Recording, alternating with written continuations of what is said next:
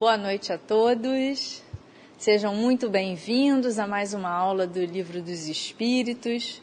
Uma quinta-feira friazinha, chuvosa, mas estamos aqui persistentes, estudando o Evangelho, estudando a doutrina espírita. Isso é muito bom, né? É sempre com o coração bastante aquecido de esperança, de alegria que nós nos reunimos aqui nesse momento. É, Para quem está chegando pela primeira vez hoje, meu nome é Cristiane de Aguiar e hoje eu estou aqui com uma amiga muito querida, Eliana Bonelli. Boa noite, Eliana. Boa noite, Cris. Boa noite a todos, amigos queridos. É uma alegria imensa, como a Cris já falou, estarmos aqui nessa casa que nos aquece o coração, que nos ensina, que nos sustenta através desse conhecimento importantíssimo para as nossas vidas, que é o conhecimento espírita. Então vamos à nossa aula, nós aguardamos vocês aqui no chat com as eventuais dúvidas que nós possamos esclarecer. Uma ótima noite de estudo. Amém. Então, meus irmãos, vamos iniciar é, com o Evangelho, depois vamos fazer a prece e aí finalmente entraremos no conteúdo da aula de hoje. Mas como estamos ainda no mês de setembro, última semana, né, Lilica, do mês de setembro, vamos ainda falar um pouquinho da campanha né, do Setembro Amarelo, né, trabalhando sempre o combate né, ao suicídio. Então, na verdade, prevenção, né? Não deixa de ser combate, mas a ideia é prevenir, prevenir essas atitudes muitas vezes desesperadas. Então, a doutrina espírita, muito consoladora, nos traz é, belas páginas a respeito disso, nos traz esperança, nos dando a certeza de que a vida continua, né? Precisamos ter fé na vida futura. E pensando assim, vamos juntos ler essa passagem que selecionamos para hoje. Primeiramente, uma passagem de João. Eu vim para que todos tenham vida, vida em abundância. Palavras do Cristo que estão no Evangelho de João, capítulo 10. A tempestade sempre passa, espera e confia. A melhor saída é a vida passagem que foi adaptada de Viver é a melhor opção, de André Trigueiro.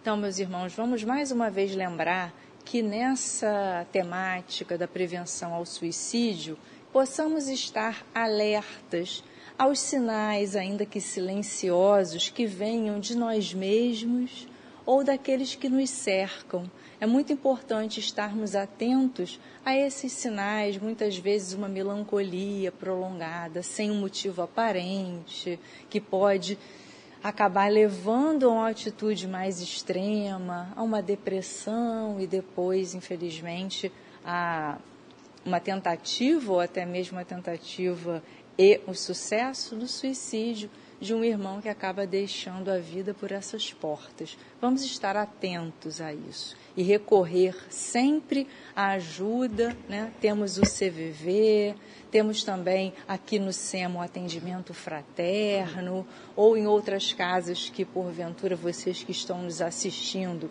frequentem. Certamente também existe esse trabalho né? ou a uma pessoa da família com quem nos sintamos à vontade para conversar, e se o problema for com o outro e não conosco, estar atentos e oferecermos ajuda na medida do possível. Então vamos fazer agora a nossa prece, primeiro o evangelho e depois a prece. Então vamos lá, o evangelho que vamos fazer a leitura hoje é um trecho extraído do capítulo 20 do Evangelho segundo o Espiritismo, o capítulo intitulado Trabalhadores da Última Hora. Ide e pregai. Os espíritos elevados estão convosco. Certamente falareis com pessoas que não quererão ouvir a palavra de Deus. Palavras perdidas? Talvez. Mas o que importa? É preciso regar com o vosso suor o terreno que deveis semear, pois ele apenas frutificará e produzirá sob constantes esforços da enxada e do arado evangélicos. Nossa, que linda passagem, né? É, o Evangelho realmente sempre iluminando os nossos corações. Então, depois de lermos e certamente internalizarmos essas palavras tão belas e tão edificantes para o nosso coração, vamos unir os nossos pensamentos em prece, sempre agradecendo, antes de tudo, a Deus pela oportunidade desta encarnação, onde já estamos mais despertos para as coisas do Espírito, certamente. Agradecer também a nossa mentora querida, irmã Maria Angélica, e a equipe de espíritos benfeitores que nos preparam esse lugar para que possamos todas as semanas compartilhar o conhecimento do Evangelho, à luz da doutrina espírita, compartilhar essa doutrina tão consoladora. Então, que seja hoje uma noite de muito trabalho, trabalho edificante, com bons resultados para todos nós. Os resultados que esperamos sempre é o consolo para os nossos corações, sempre mais conhecimento para a nossa vida, para que possamos continuar perseverando na, no caminho do bem. Que Deus permita que as nossas percepções sejam aclaradas, para que todo, todo conhecimento que compartilharemos entre de fato nos nossos corações e permeie nossos pensamentos por toda a semana. Que assim seja, graças a Deus. Então, meus irmãos, vamos agora finalmente ao conteúdo da aula.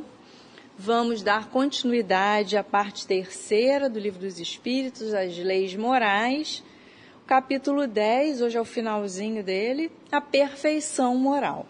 Então, hoje nós vamos falar um pouco sobre os caracteres do homem de bem e do conhecimento de si mesmo. Caracteres do homem de bem, hein? Quem já leu esse capítulo, tanto esse aqui que nós vamos trabalhar hoje, quanto o do Evangelho segundo o Espiritismo, do Seio de Perfeitos, pode até ter se sentido assim assustado, né, Lilica, ou intimidado por por os caracteres que os, do homem de bem que a espiritualidade nos trouxe. Mas o objetivo de nós trabalharmos esse conteúdo é justamente para desmistificar isso. Pode até estar um pouquinho longe ainda do ponto que nós estamos da caminhada, mas é um objetivo, uma meta a perseguir. E se nós observarmos lá, nós que já estamos agora no final do segundo ano de estudo do Livro dos Espíritos e também para todos aqueles que já estudaram o Evangelho em algum momento, se nós observarmos com atenção todos esses caracteres, vamos ver que é perfeitamente possível. Porque somos perfectíveis, né, Lilica? Então, então por que não? Não, podemos, não precisamos nos angustiar nem nos assustar diante dos caracteres do homem de bem, certo? Então é com esse espírito que eu quero que todos nós comecemos agora a trabalhar, a dividir esse conteúdo. E eu vou começar, para variar, trazendo uma questão para nós, né? porque vamos falar sobre os caracteres do homem de bem dentro de um capítulo que nos fala sobre a perfeição moral. Então, nada mais justo do que falarmos sobre a moralidade para iniciar, né? A gente nivelar assim um pouquinho o raciocínio. O que, que é moral? Se vocês quiserem ir compartilhando aí no chat, vai ser ótimo. Quando a gente fala em moral. A gente fala muito sobre isso nas aulas é, do Livro dos Espíritos, também na aula do Evangelho, segundo o Espiritismo. A gente fala muito e a gente precisa avançar na nossa moralidade, não é mesmo? Que nós começamos ali aquela nossa caminhada de simples ignorantes, aí vamos incorporando habilidades, né? vamos desenvolvendo virtudes e vamos avançando nessa caminhada, nessa seara para a perfeição moral. Mas afinal, quando falamos isso, pensamos em quê? O que seria a moral? O que seria perfeição moral? O que significa avançar na nossa moralidade? Pararam para pensar de uma forma assim mais concreta? Então, vamos filosofar um pouquinho antes de chegar na, na concretude da coisa. É, eu trouxe um conceito sobre moral para nós trabalharmos é, observado, né, que nos foi trazido pelo professor Clóvis de Barros Filho, um professor doutor da USP que atua nessas áreas de ética, direito, moral, e ele escreve e nas suas aulas traz um conteúdo muito interessante. Eu peguei um conceito bem simplificado, né, para a gente começar a trabalhar aqui. Vejam o que ele diz. A ética é a forma como deveríamos agir.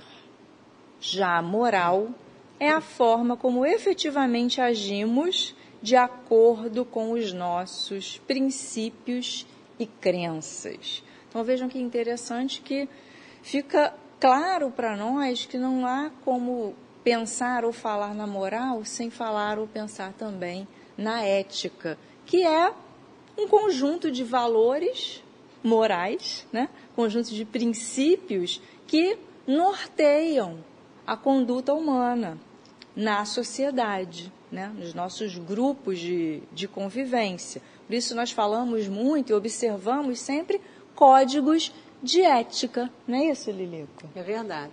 Alguém falou alguma coisa aí sobre a moral? Por enquanto estão quietinhos prestando atenção. Como você já tinha me adiantado, a é. turma é bem quietinha. Exatamente. Presente, mas quietinha. É isso mesmo. Daqui a pouco eles vão começar a, a se soltar. Tá certo.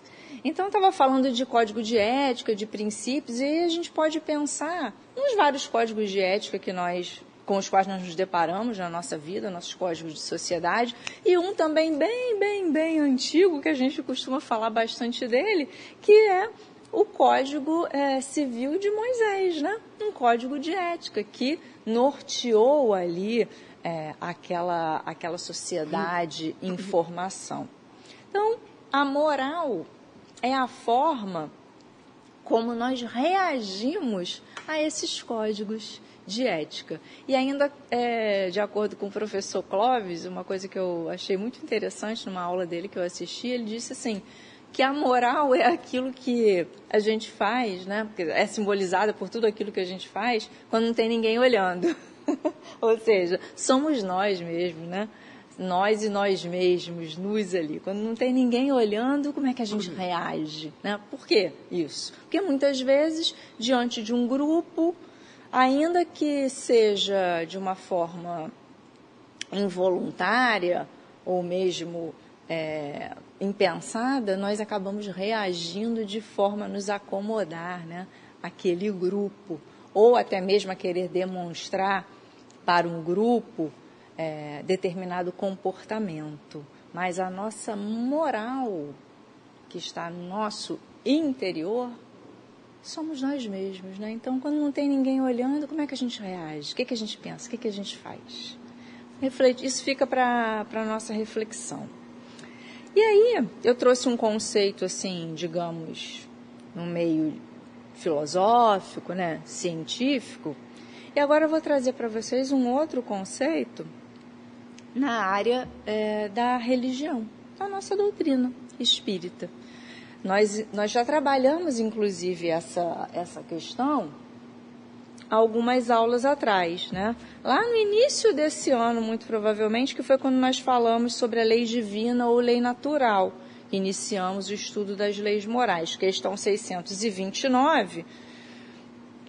A espiritualidade nos diz assim: que a moral é a regra de bem proceder, isto é, distinguir o bem do mal funda-se em quê?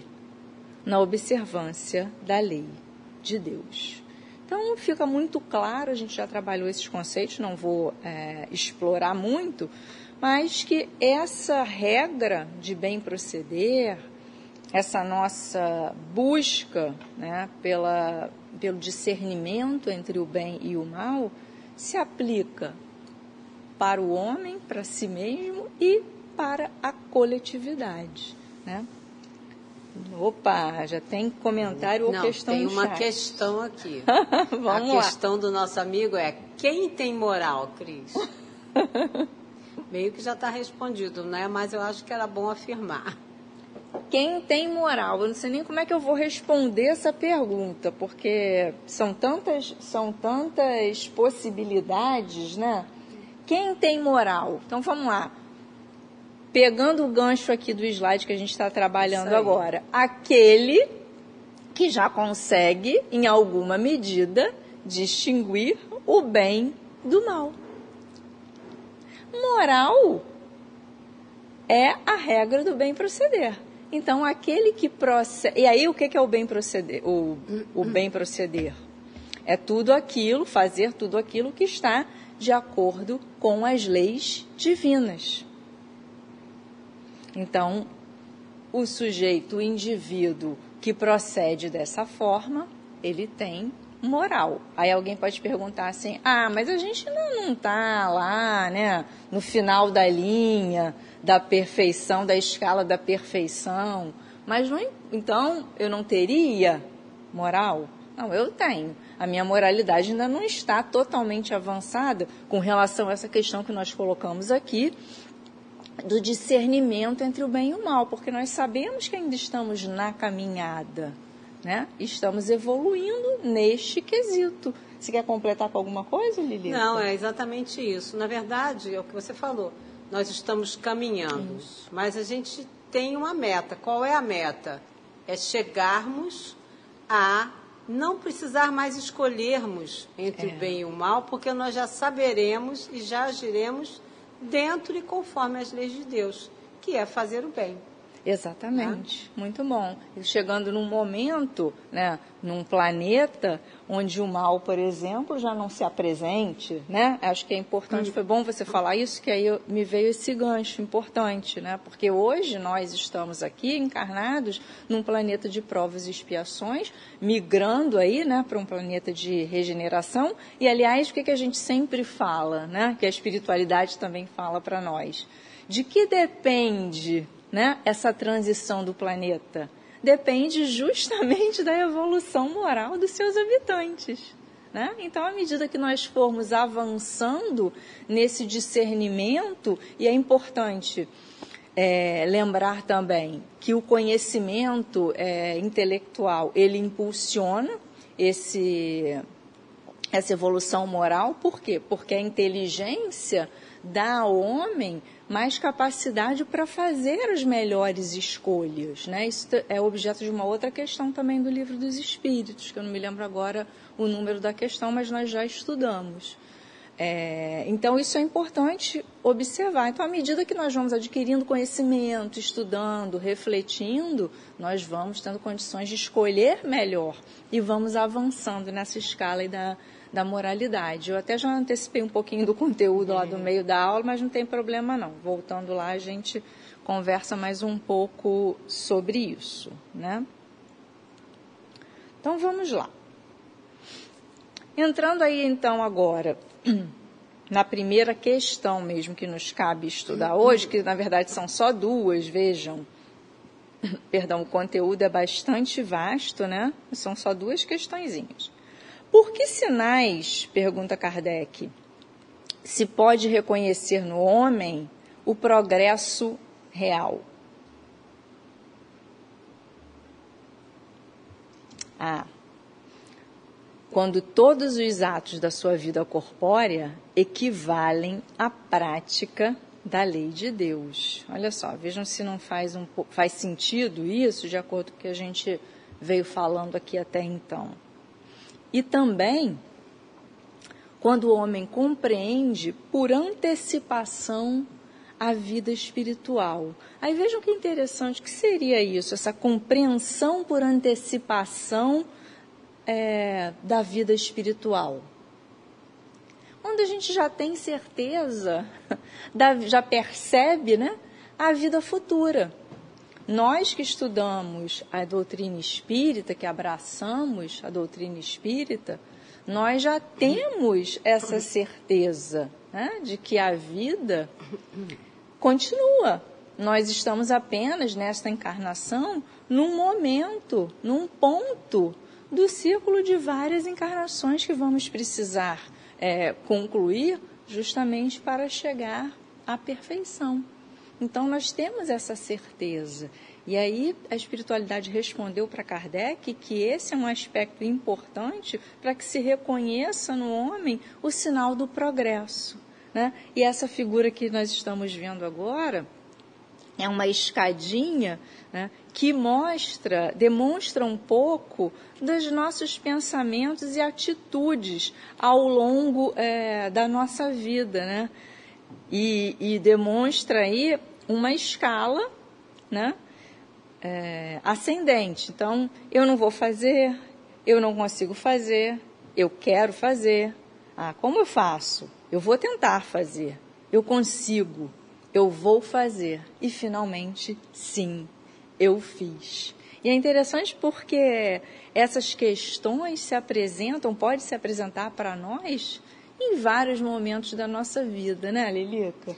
Com Isso é certeza. é muito, né? É muito bacana. Muitas vezes a gente, quantas vezes a gente já não se pegou pensando assim, né, diante de um de um novo desafio, né? diante de uma de uma chamada para o trabalho assim, inopinada, repentina. Ai meu Deus, será que eu consigo? De um desafio, né? claro que sim, né? O importante é a gente se lançar, né? E tentar fazer. E aí uma mensagem bacana também para nós aqui, presente da, da Renata, nossa colega de outro curso, de quem eu incorporei esse, esse slide, muito interessante, dizendo para nós que a vida não é sobre metas, conquistas e linhas de chegada, é sobre quem você se torna durante a caminhada. Olha que bacana, né? Para a gente refletir sobre isso, sobre a vida, justamente sobre o que nós, quem nós nos tornamos ao longo desse processo que nós já descrevemos aqui é, no início da aula. Mais alguma questão aí, Lili, que eu posso passar? Não, não, pode continuar. Estão prestando atenção, refletindo. Refle né? Ah, que bom, né? Então, há uma poesia, lembrando desse slide aqui, é uma poesia que eu não, não vou recordar, infelizmente, que fala que para nós, caminhante, não há caminho. O caminho se faz ao caminhar. Ah, é isso aí. Muito bacana mesmo. O caminho se faz ao caminhar. Portanto, portanto só reforça, né, que é só importante reforça. iniciar Sim. a caminhada. Sim. Isso aí. Então vamos lá. O verdadeiro, resumindo, né, um pouco tudo isso que a gente conversou, o verdadeiro homem de bem é aquele que pratica a lei de justiça, de amor e de caridade na sua mais completa pureza. Nós já estudamos aqui a lei de justiça, de amor e caridade e sabemos que ela reúne né, todos os aspectos das outras leis morais. Né?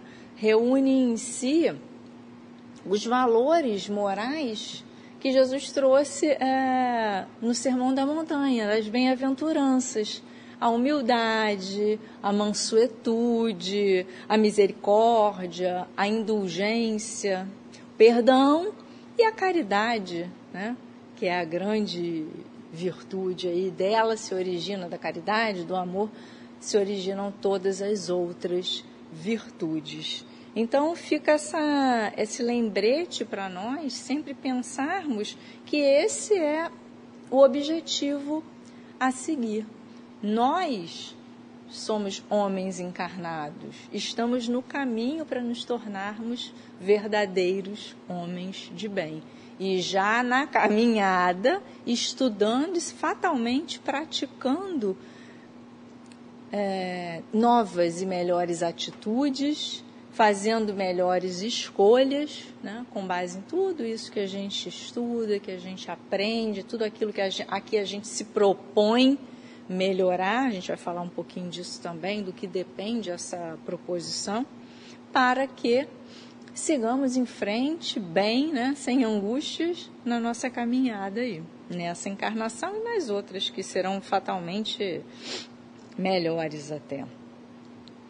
Bom, um outro aspecto interessante a refletir sobre essa questão dos caracteres do, homem de bem é o seguinte: se interrogar sua consciência sobre os atos praticados, perguntará o homem de bem, né?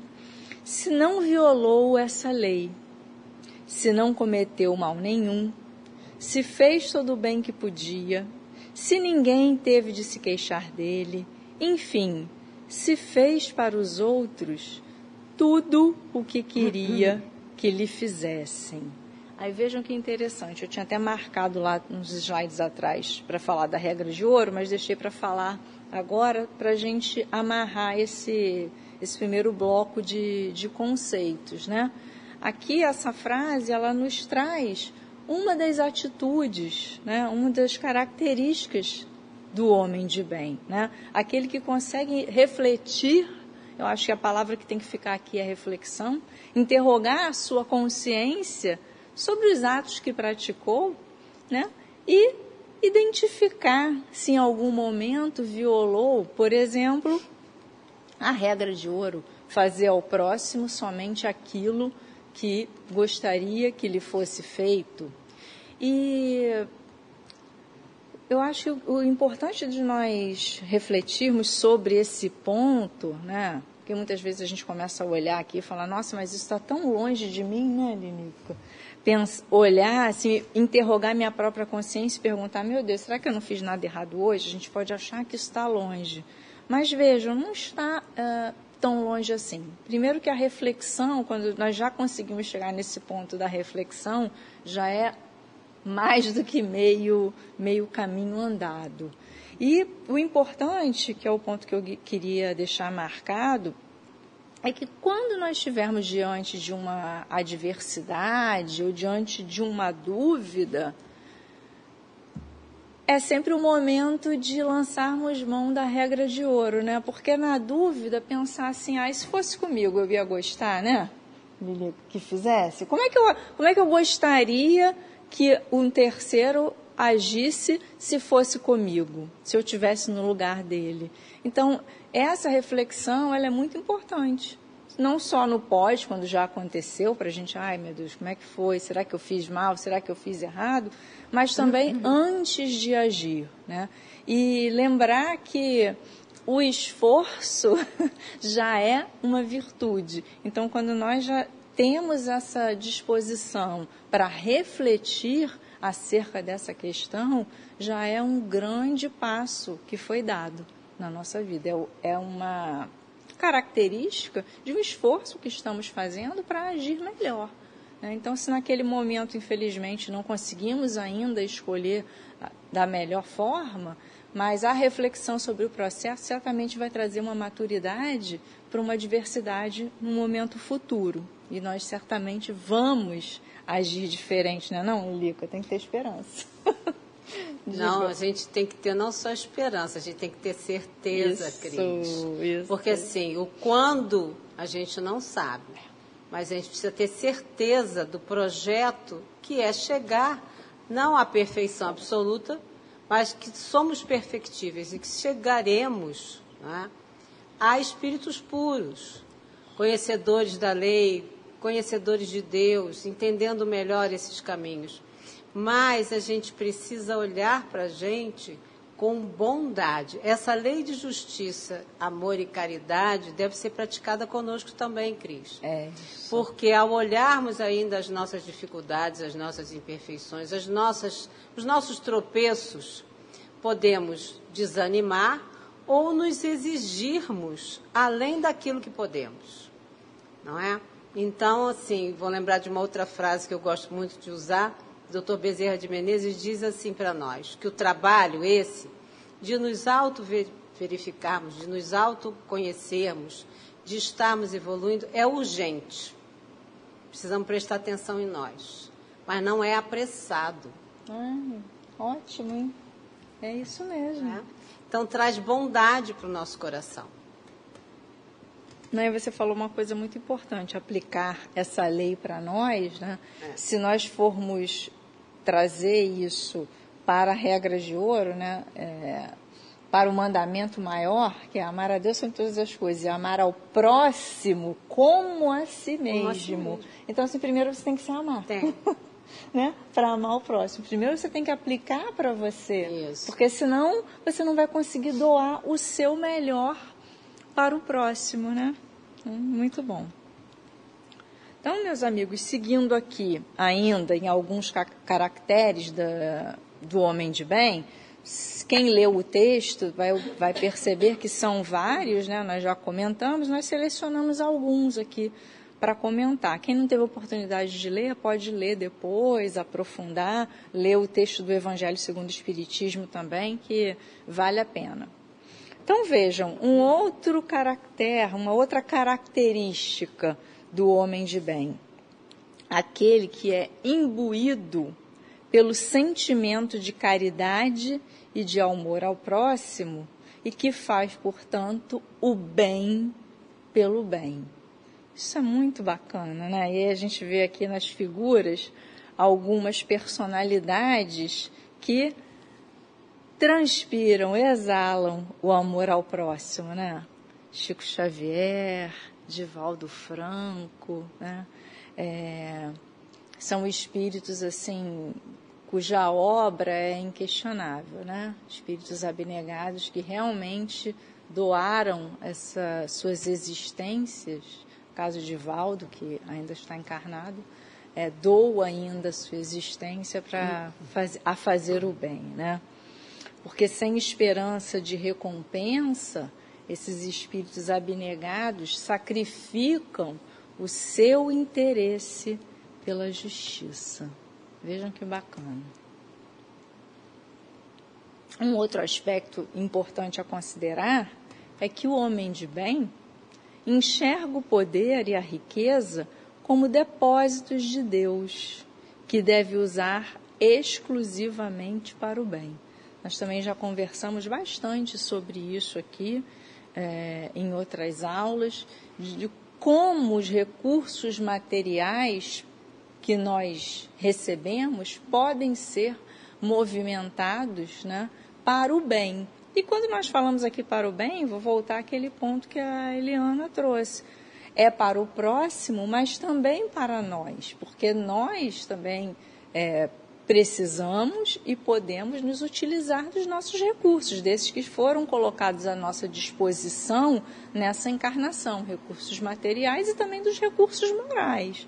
Agora, como usar da melhor forma? Como usar os recursos estando afim com a lei divina?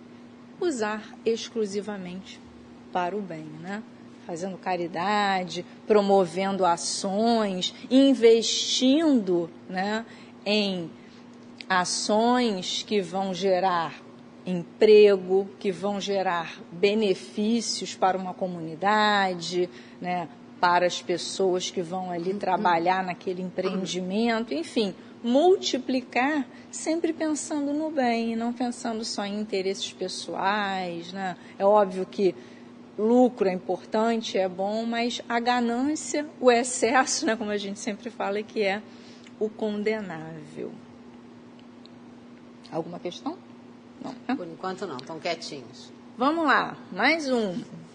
O homem de bem compreende que se a ordem social colocou outros homens sob a sua chefia, isso é importante deve tratá-los com bondade e benevolência, porque são seus iguais perante Deus. Ele usa da sua autoridade para lhes levantar o moral e não para os esmagar com o seu orgulho. Nossa, isso é tão importante e certamente, em alguma medida, todos nós temos essa oportunidade de ter alguém que esteja ali sob a nossa chefia, sob a nossa orientação. Aliás, a começar em casa pelos filhos agregados, né? por todos aqueles é, que estão conosco na caminhada e por quem nós somos responsáveis, em alguma medida, na orientação. Então, isso é muito importante, essa observação. Por quê? Porque quando vamos colocar uma situação de trabalho, que eu acho que é no lar, assim, o amor muitas vezes acaba, né, sempre superando determinadas barreiras. Num ambiente de trabalho, as coisas às vezes se tornam mais difíceis, né, porque já existe ali por si uma, muitas vezes, uma competição, né, que é até natural do, dos ambientes de, de trabalho. Mas as pessoas que estão uma oportunidade, ocupando um cargo nessa oportunidade de liderança, muitas vezes sabem mais ou têm mais poder, até poder de mando, elas precisam saber dosar isso, porque elas têm o poder, têm é, a oportunidade de impulsionar aquelas pessoas. Vamos exigir né, que os nossos liderados deem resultado, vamos exigir. Mas vamos pensar também que é importante que eles melhorem, né, como pessoas e como profissionais. E, infelizmente, algumas vezes, por motivos vários, nós não conseguimos perceber isso muito claramente, é, principalmente quando há animosidades, divergências, às vezes até de personalidade entre o chefe e o, o, subordinado, entre o líder e o liderado, fica mais difícil a gente deixar esse personalismo de lado e ombrear com, o, com os líderes, com os parceiros. Diga, querida. É que, na verdade, né, as lideranças, o caminhar para as lideranças é o, espelho a Jesus. Né? É. É, na verdade, e ainda é muito difícil. Nem todos os que ocupamos cargos de mando, que temos sobre nós a responsabilidade dos subordinados, temos essa consciência. Daí essas divergências todas. Mas tem uma outra mensagem que ajuda muito no Evangelho, que fala dos superiores e dos inferiores. Hum. Mas não é o caso. A gente está vendo da responsabilidade daquele que tem sob o seu comando pessoas, tutelados, seja de que nível for. É verdade. Olha, eu vou te falar que não é fácil, não. Não é? Porque, mas é uma oportunidade, é um exercício, é um exercício. realmente para nós, né? Porque nós temos as nossas imperfeições e se a gente for pensar que é um grupo ali que você precisa, você está naquele momento à frente, mas precisa trazer aquelas pessoas junto com você, Sim. você precisa muito é, diminuir mesmo seu personalismo, seus interesses pessoais né, em prol do, do resultado e vou além, em prol da, da evolução daquelas pessoas. Sim, sim. Né? Bom, continuando, esse aqui eu gosto muito também. O homem de bem não é vingativo. A exemplo de Jesus, como você bem colocou, ele perdoa todas as ofensas, porque sabe que lhe será perdoado, assim como tiver perdoado. Isso aqui é a oração do Pai Nosso pura, né? Perdão, quando a gente reza o Pai Nosso, muitas vezes a gente nem percebe é, o valor ou a profundidade dessa sentença, né? Desse pedido, porque na verdade na oração a gente faz um pedido, né? De perdoar a nós mesmos, assim como nós perdoamos aquele que nos ofendeu. Então, é mais uma vez é, o homem estendendo a mão para Deus, se colocando ali é, a pedido, né, como uma criatura necessitada, mas declarando que ele está faz, pedindo para si aquilo que ele faz com o outro. Então, o, o homem de bem, aquele que já consegue discernir entre o bem e o mal e escolher bem nesse momento, ele não é vingativo, ele não resiste ao mal, como Jesus trouxe também para nós. Está lá no Evangelho de Mateus, final do, do capítulo do Sermão da Montanha. Não resistais ao mal, ou seja, não ofereça o mal em troca. Pelo contrário, ofereça a outra face. Perdoe. Né? Perdoe aquele que te, que te ofendeu. E como a Lilica falou bem, Jesus é o, o exemplo vivo né, de todas essas coisas que ele falou e vivenciou. E aí, sempre que falo de perdão, eu lembro daquela passagem do, do Evangelho, no momento que Jesus estava sendo preso, recebeu ali o beijo de Judas para que os soldados identificassem, estava sendo preso. O que, que aconteceu, Lilica? Lembra? Pedro, né, estava lá ao lado do Cristo e ele não se conformou com aquela situação, não pensou duas vezes, passou a mão na espada e cortou a orelha do soldado que estava prendendo Jesus. Olha, vai fazer isso com meu mestre, não? Cortou a orelha do Malco. E o que, que acontece em seguida? Jesus vai lá e mais Pedro, por que fizeste isso, né? E cura a orelha do soldado.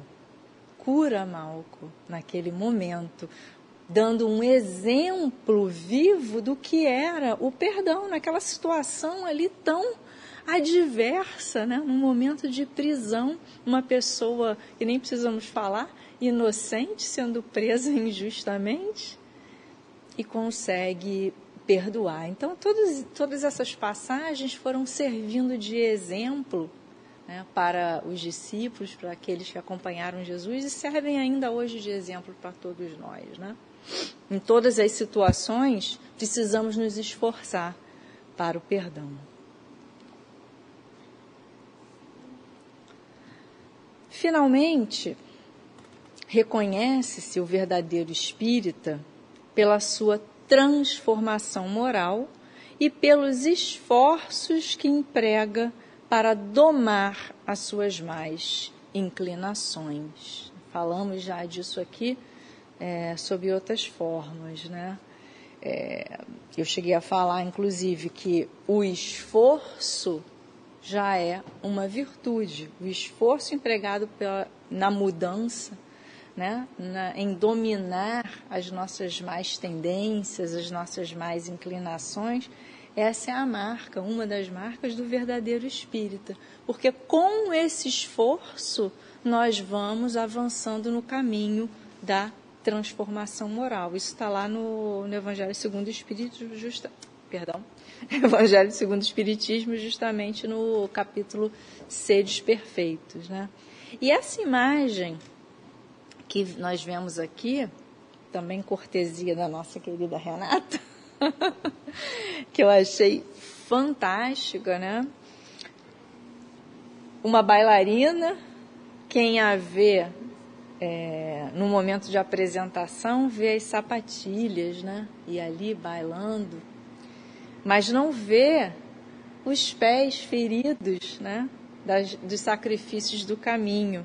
Então, por trás das conquistas, existem sempre sacrifícios que as pessoas não veem.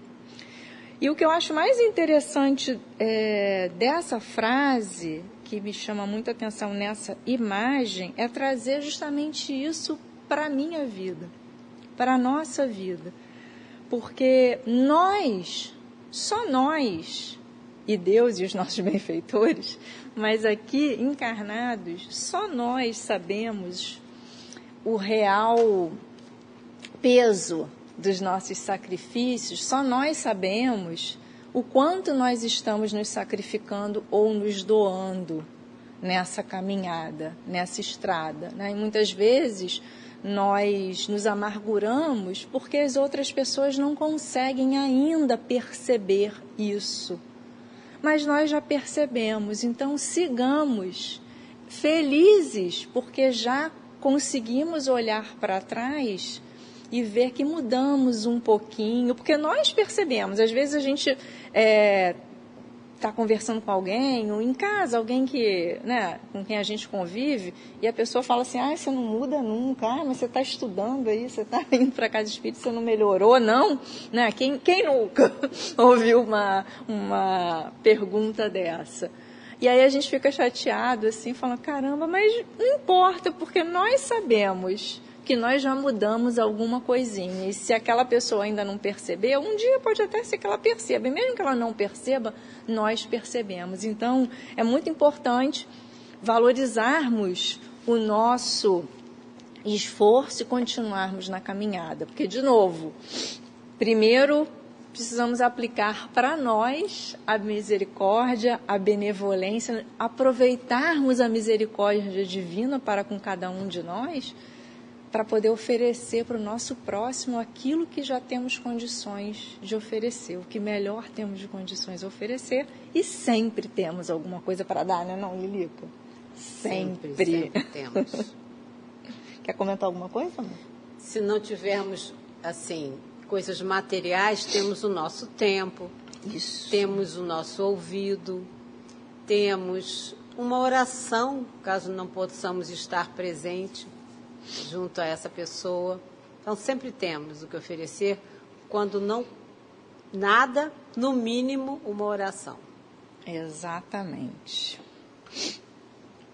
E aí, nessa questão de reconhecermos né, as nossas, os nossos esforços, eu vou passar aqui já para a segunda pergunta do nosso capítulo. Qual é o meio prático mais eficaz para se melhorar nesta vida e resistir ao mal? Interessante, hein? Qual será, Lilica? Qual será? Qual será? Conhece-te a ti mesmo, já disse um antigo filósofo, né? É o autoconhecimento. Olhar para dentro de si e, e questionar né, as nossas reações, olhar para dentro de nós mesmos e tentarmos trabalhar aquilo que já conseguimos perceber que precisa ser trabalhado. Conhecer-se da melhor forma possível para vencer-se a si mesmo, desenvolvendo virtudes no cumprimento de todos os seus deveres, os nossos deveres, né?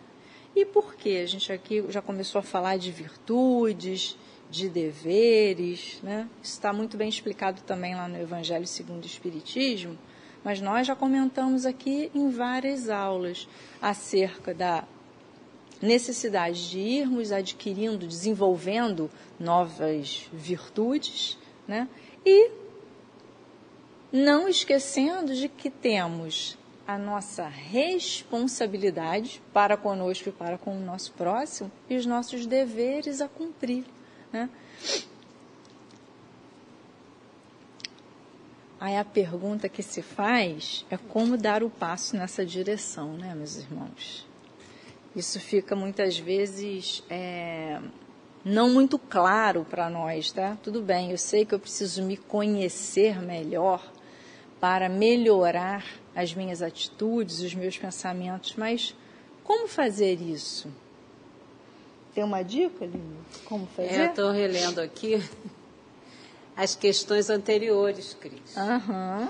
Né? Porque não por acaso Kardec, como grande pedagogo, organiza né, esse capítulo e nos fala, antes de falar das virtudes e do meio né, de conquistá-las, ele nos fala que a maior chaga, os espíritos nos esclarecem, que nos impede desse crescimento, de, desse desenvolvimento, é o egoísmo. Ótimo. Que nós precisamos fazer aquele esforço que nem é tão grande assim. Mas basta para, para, para isso uma coisa, que é vontade. Então, quando eu me proponho, realmente eu quero estar nesse caminho, com bondade, com compreensão, mas sabendo que eu preciso caminhar, tudo vai concorrer para me ajudar a chegar ao objetivo final. Exatamente, muito boa, muito boa colocação.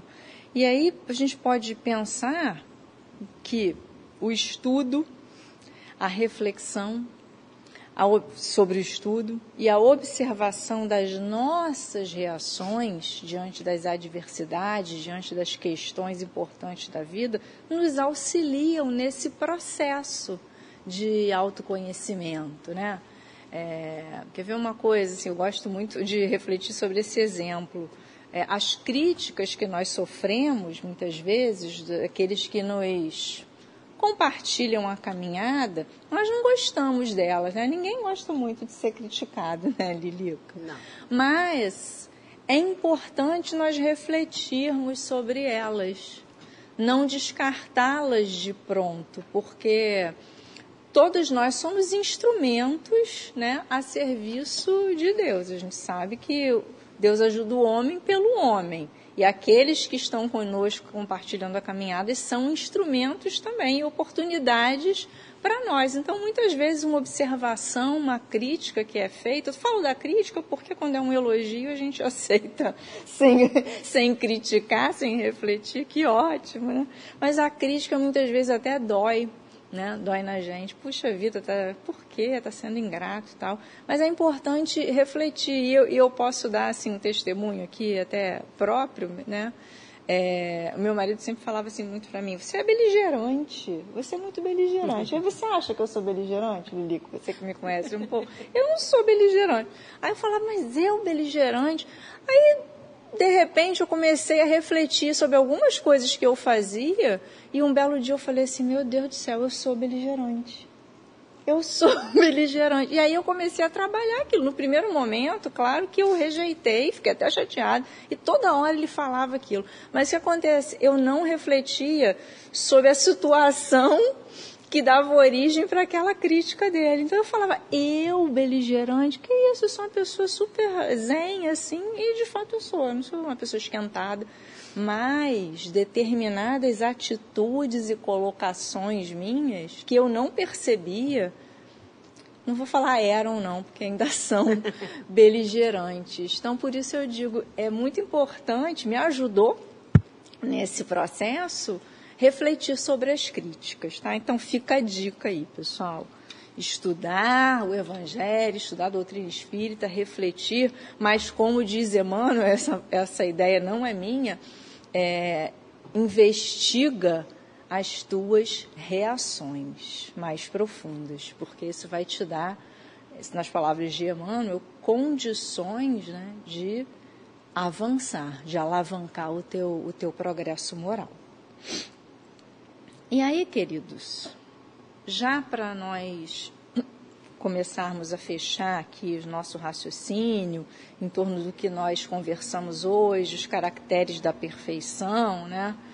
É, eu trouxe alguns esqueminhas aqui, não são receitas, né? Nem modelos, mas são, são uns esquemas que extraem assim de vários pontos das aulas da, da doutrina de tudo que a gente já vem estudando aí ao longo desses capítulos anteriores, para nos ajudar a reflexão, né? Acerca disso, de como é, prosseguir de uma forma melhor nessa estrada aí da busca da, da perfeição. E antes da gente começar a ver esses aspectos, vamos lembrar que em que consiste de fato essa perfeição? Que nós buscamos, né? E aí vou trazer as palavras do Cristo, né? Amai aos vossos inimigos, fazei o bem aos que vos têm ódio e orai pelos que vos perseguem e caluniam. Com isso, Jesus vem mostrar que a essência da perfeição é o que, hein, gente? A caridade a caridade na sua forma mais pura e, e simples.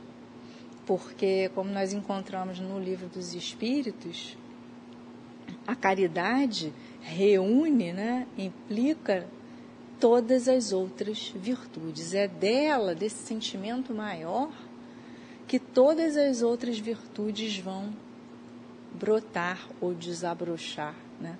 A misericórdia, a humildade, a mansuetude, né? é, brand, a brandura, né? ser brando, ser pacífico, né? resistir, não oferecer o mal quando não resistir ao mal quando alguém nos oferece o mal, melhor colocando, né? resistir aquela atitude vingativa que muitas vezes pode até parecer legítima, né? Porque a gente sofre uma injustiça, sofre uma agressão, mas refletindo, é, nas bases da moral cristã, a gente não pode, não precisa, não deve revidar. Né? Então vamos lá. Primeira coisa que eu acho que é importante lembrar e refletir: a fé. A fé em Deus, na sua misericórdia, na sua benevolência, e hoje eu estou danada, hein? Benevolência para conosco, e a fé na vida futura, porque a certeza de uma vida futura tem um impacto muito grande é, sobre a moralidade do homem. Né? Quando a gente tem certeza que existe algo além desta vida material, muda, muda, Lilica, a nossa forma de agir perante a vida, muda tudo, muda muita coisa. Né? A gente dá menos valor às coisas materiais, a gente se consegue pensar em se resignar diante das adversidades, consegue perceber que uma doença, por exemplo, né, é uma oportunidade de regeneração né, do nosso espírito. Então, todas essas questões que a doutrina nos, vem nos trazendo, que nós já estudamos muitas delas, nos mostram que a fé, a certeza da nossa essência espiritual e não material, ela é muito importante para que nós sigamos aí nessa caminhada, né? Sem tormentas, que nós atravessemos a tempestade seguros que o nosso barco vai chegar lá do outro lado, né? Resignação, acabei de falar dela, né? Resignação diante das nossas provas e das nossas expiações. Indulgência para com os erros alheios é importante. A gente já falou, tudo isso que eu estou trazendo aqui, nós viemos falando ao longo das últimas aulas, quando fomos desenvolvendo aí as leis morais. É só uma recapitulação, porque na verdade tudo isso é que vai formar os caracteres do homem de bem. Renúncia, muito importante, né? Renunciar em alguma medida na que já for possível, aos nossos interesses pessoais. Evitar críticas e julgamentos, não julgueis para não ser julgados. E isso para com as fraquezas alheias, mas também para com as nossas fraquezas, né? Como a Eliana bem colocou, temos que ser benevolentes e amorosos com nós mesmos em primeiro lugar. E finalmente, combater, lutar contra as nossas próprias imperfeições para superá-las. É o esforço. Né? É, esforço, esforço para identificar as nossas fraquezas, o que a gente chama aqui de imperfeições, os nossos defeitinhos, como a Cris gosta de falar, defeitinhos prediletos, os nossos vícios, seja lá o nome que nós queiramos dar, a eles, mas são aqueles pontos, aqueles aspectos que ainda precisam melhorar dentro de nós. Então, que lutemos né, contra eles, nos apoiando sempre na moral cristã, na doutrina espírita, na regra do bem proceder. A doutrina, não poderíamos é, deixar de falar nela, nos traz o esclarecimento. Estamos aqui compartilhando conhecimento, estudando. A doutrina nos mostra, nos aponta esse caminho da fé raciocinada. Né? Lá atrás, quando Kardec começou a codificação, naquele ambiente histórico em que ele vivia, onde o materialismo queria tomar conta, né, já permeando ali várias camadas importantes da sociedade, dos formadores de opinião, né, porque o homem já olhava para a religião e falava assim: nossa, não me atende mais, não é isso que eu quero. É, elaborava várias questões que as religiões não podiam mais responder. Né? Então foi se distanciando da fé em Deus, foi se distanciando da religião e Kardec, ao codificar a doutrina dos espíritos, trazer ali para o debate essas questões da vida futura, né? que não eram trazidas por ele, o professor Rivaio, mas pelos espíritos que vinham dar o seu testemunho, dizendo: Olha, a vida continua. Então, naquele momento, foi muito importante ele levantar a mão e dizer: Não, peraí, gente, fé, religião e ciência podem é, caminhar juntas, né? E foi abrindo o caminho para esse trabalho que nós desenvolvemos hoje né, dentro de nós, apoiados numa fé raciocinada apoiados numa fé que vem esclarecer muitas das nossas questões. Né? Oportunidade de reparação, sempre a doutrina nos traz. Né? Temos muitas oportunidades, esse é a grande, grande marco da misericórdia divina, né? Oportunidade. Então, erramos, somos imperfeitos, sim, mas temos sempre oportunidade de reparar os nossos erros, de reparar os danos causados a nós e ao próximo. Né? E fica aí, para terminar, a misericórdia divina e a crença que precisamos ter e fortalecer na vida futura, na nossa essência espiritual. Então, já finalizando o estudo de hoje. Vou perguntar a Lilica, ainda tem alguma questão aí? Quer fazer um comentário? Não, não, não. Todo mundo quietinho, né? Muito. Mas espero que o conteúdo tenha tocado aí o coração de cada um, inspirado, né? Tenha trazido vontade para que todo mundo reflita bastante e estude aí sobre os caracteres do homem de bem. Então, assim, vamos então nos reunir mais uma vez em prece. Vamos agradecer mais uma vez a irmã Maria Angélica, aos espíritos benfeitores que nos apoiaram na noite de hoje nesse estudo, ampliando as nossas percepções, né? acolhendo as nossas questões, balsamizando os nossos corações, certamente. Muito agradecidos estamos por essa oportunidade que tivemos na noite de hoje. Né? E assim, certos do amparo de Deus, às nossas questões, aos nossos propósitos de vida, partimos agora, voltando aos nossos afazeres, né? e que na certeza de que na próxima semana teremos a oportunidade de estar novamente aqui, compartilhando desses momentos. Que Deus nos ampare, hoje e sempre. Muita paz a todos.